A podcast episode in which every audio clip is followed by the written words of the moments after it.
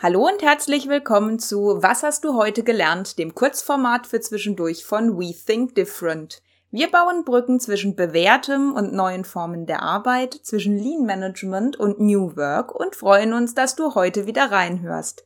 Hi Christian. Hallo Franziska.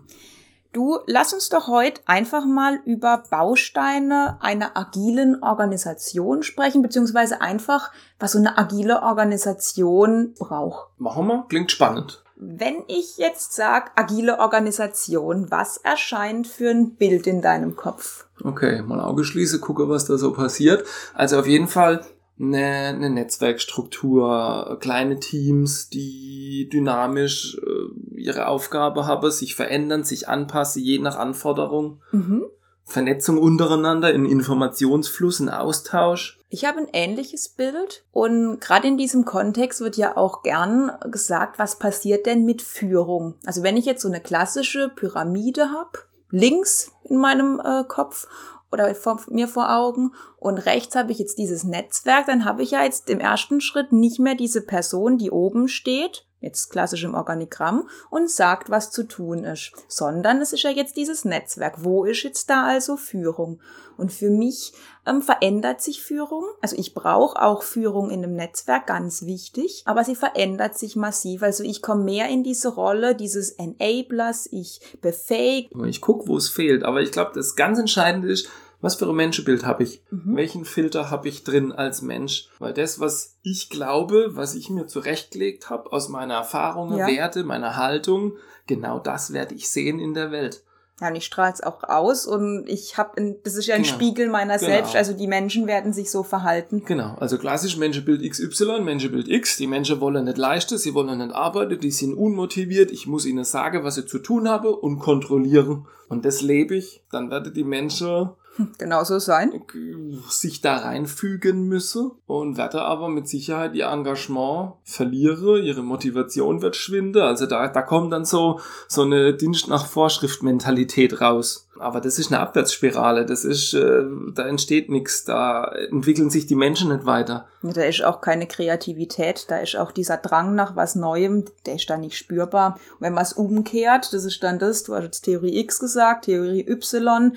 Also ich habe das Menschenbild, hey, die Menschen wollen was leisten, sie haben Bock, Arbeit macht ihnen Freude, das macht Spaß. Sie wollen was leisten, sie wollen sich weiterentwickeln und da ist eine ganz andere Motivation. Genau. Und also, dann gebe ich ihnen Freiräume, ich gebe ihnen Aufgabe, an denen sie wachsen können. Ich äh, gebe ihnen die, die Freiräume, die Möglichkeiten. Ich tausche mich mit ihnen aus, was ihnen fehlt, damit sie quasi ihre Aufgabe noch besser erledigen können. Und genau das ist die Rolle von Führung. Wenn ich jetzt zurückkomme ja. auf, auf meinen Start mit dem Thema, wie entwickelt sich Führung? Und genau das ist jetzt eigentlich echt schön, ja. dass mit Menschenbild ja. X und Y Genau das ist die Rolle der Führungskraft, das zu schaffen, diesen Raum zu geben, aber auch die Richtung. Also wenn ich ganz viele motivierte Leute habe, die aber keine Richtung und auch keinen Rahmen haben, dann habe ich ein, ein, ja, ein Chaos. Das ist auch nicht das, was ich möchte. Also ich bin Enabler und ich bin Rahmen- und Richtungsgeber. Genau, also dass man, ich sage jetzt mal, ein bisschen selbst organisiert und, und mit viel Eigenengagement und Initiative unterwegs ist, bedeutet ja nicht, dass die Leute führungslos äh, tun, was sie wollen. Ganz im Gegenteil. Also es ist ja viel mehr gefordert. Die Menschen müssen wirksam werden als Menschen im Unternehmen. Ja, ich habe auch das Thema Verantwortung. Also ich bin da ja viel ich mehr drin. Mich, genau, ja, ich bin verantwortlich für eine Aufgabe. Ich kümmere mich, ich bringe mich ein. Und es gibt ja trotzdem Prozesse und Abläufe. Also das ist ja auch die, wie Arbeit organisiert ist. Das ist ja auch nicht äh, jeden Tag anders und wie man es gern hätte heute laufen wir vorwärts, morgen laufen wir alle rückwärts, sondern die klassische Dinge äh, von Lean, wie organisiere ich einen Prozess, wie mache ich einen Materialfluss, wie mache ich einen Informationsfluss, wie baue ich so einen Wertstrom auf, das hat ja hier auch alles Sinn. Wichtig ist eines, dass man nicht alles standardisiert und festlegt, sondern in die richtigen Bereiche, die die Freiräume für Kreativität lässt und für Entfaltung. Also eigentlich das, was wir bei der hybride Organisation wollen. Genau, du hast jetzt zwei gute Punkte gesagt, wo für mich auch zwei Bausteine sind. Also das eine, das war das Thema ähm, Wertstrom, also verbinde ich auch mit Wertschöpfung. Da fällt mir zu ein, wenn ich mir jetzt überlege, wie möchte ich denn so ein Team überhaupt aufbauen? Also wenn ich jetzt so ein Netzwerk, so Kreise bauen möchte, muss ich mir ja überlegen, wer ist denn dann in einem Kreis?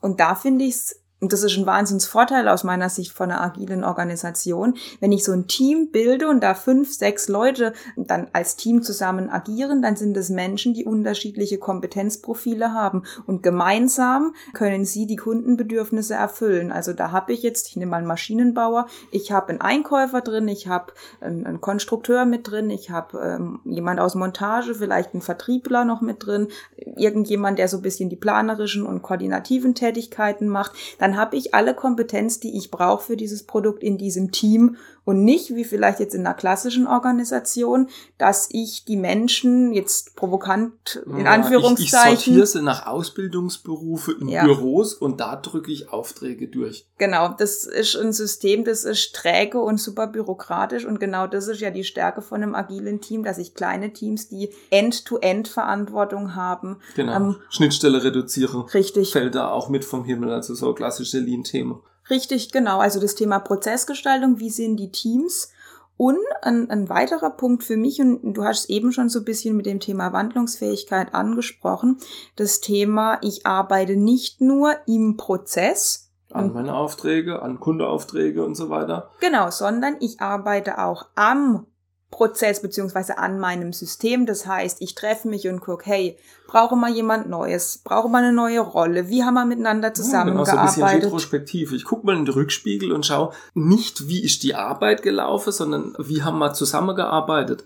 Hatte man alles, hatte man alle Tools, hatte man alle Methode, aber auch, wie haben wir als Team miteinander funktioniert? Gab es Konflikte, gab es Reibereien, fehle Informationen? Und genau das ist auch der Punkt in einem Agilen, jetzt auch in Verknüpfung mit dem Thema Führung, dadurch, wenn jeder in diesem Team Verantwortung übernimmt und es einen Konflikt gibt, dann muss dieses Team auch, ich sage jetzt mal die Fähigkeit wahrscheinlich auch erlernen, diesen Konflikt in sich zu klären. Also das ist ja. eine gewisse ja, Verantwortung und auch Reife von mir, genau. dass ich das dann klären kann und dass man als Team wirklich schaut, wie war's denn? Klar gibt's jemand, der das vielleicht auch moderiert, alles gut, ja, mhm. aber ich muss mich darum kümmern und das ist für mich der Begriff Arbeit am System. Genau. Und wenn man eine Idee hatte, wie irgendwas besser gehen könnte, dann probiert man es aus und wenn man das nächste Mal in den Rückspiegel guckt, wöchentlich, monatlich, dann kann man sagen, war es gut, war es nicht gut, übernehmen wir es oder schmeißen wir es weg. Genau. Aber es lebt, es passt sich an, es bekommt mit, was in der Umwelt passiert. Äh, ist das noch das, was der Kunde möchte? Äh, was macht mein Mitbewerber ähm, oder mein Wettbewerb? Wie verändern sich irgendwelche Marktbedingungen? Ich muss ja auf das alles reagieren. Und genau das macht ja eine agile Organisation aus. Was mir jetzt noch in den Sinn kommt, ist, ich folge einem gemeinsamen Sinn und auch, ich sage jetzt mal kein ja, Umsatz- und Wachstums- oder Klassiker in, ich sage jetzt mal, der meiste Unternehmer wahrscheinlich auf dieser Welt, sondern ich habe wirklich ein, ein gemeinsamer, übergeordnetes Sinn. Und ich glaube, da kommt es auch ganz arg drauf an, wie sehe ich meine Arbeit. Da gibt's dieses klassische Bild, zwei Maurer. Der eine sagt, ich setze Steine übereinander, ja, der mauert irgendwas. Und der andere sagt, ich baue Häuser für Menschen, die dann wieder viele Generationen lang da drin wohnen können. Ich gebe denen zu Hause gleiche Tätigkeit, ganz unterschiedliche Sichtweise. Zum einen ist es so ein bisschen eine Parallelität zu X und Y, zu diesem Menschenbild, aber, und ich finde dieses Beispiel, das ist wunderschön und das ist super treffend, welche Macht so ein, so ein Purpose oder ich sage jetzt mal so einen Sinn hat. Das, das motiviert ja, das kommt dann aus mir raus, hey, ich kann was gestalten, ich, ich bin da dabei, das ist übergeordnet, ich kann auch was Gutes tun, weil ein Großteil oder ich sage eigentlich sehnt sich ja der Mensch nach Anerkennung und dass er was leistet und, und dass ja, dass er auch einfach der Welt irgendwas bieten kann und was ja vielleicht auch zurückgeben kann. Und ich glaube, das ist das Wichtige beim Thema Purpose, dass es eben nicht nur dieses ha ja, jetzt machen wir halt fünf Prozent mehr und wir wollen die Besten werden. Ich glaube, das ist kein starker Purpose, wo Menschen anzieht, weil Menschen eben was leisten möchten und auch einen Beitrag für was Großes bringen möchten. Ja, und wenn auch du sinnerfüllt arbeiten möchtest oder einfach selbst wandlungsfähiger oder deine ganze Organisation wandlungsfähiger werden möchte und soll, dann melde dich doch einfach bei uns. Du findest uns unter www.we-think-different.de. Wir hoffen, es hat dir gefallen. Hör doch einfach wieder rein. Bis bald.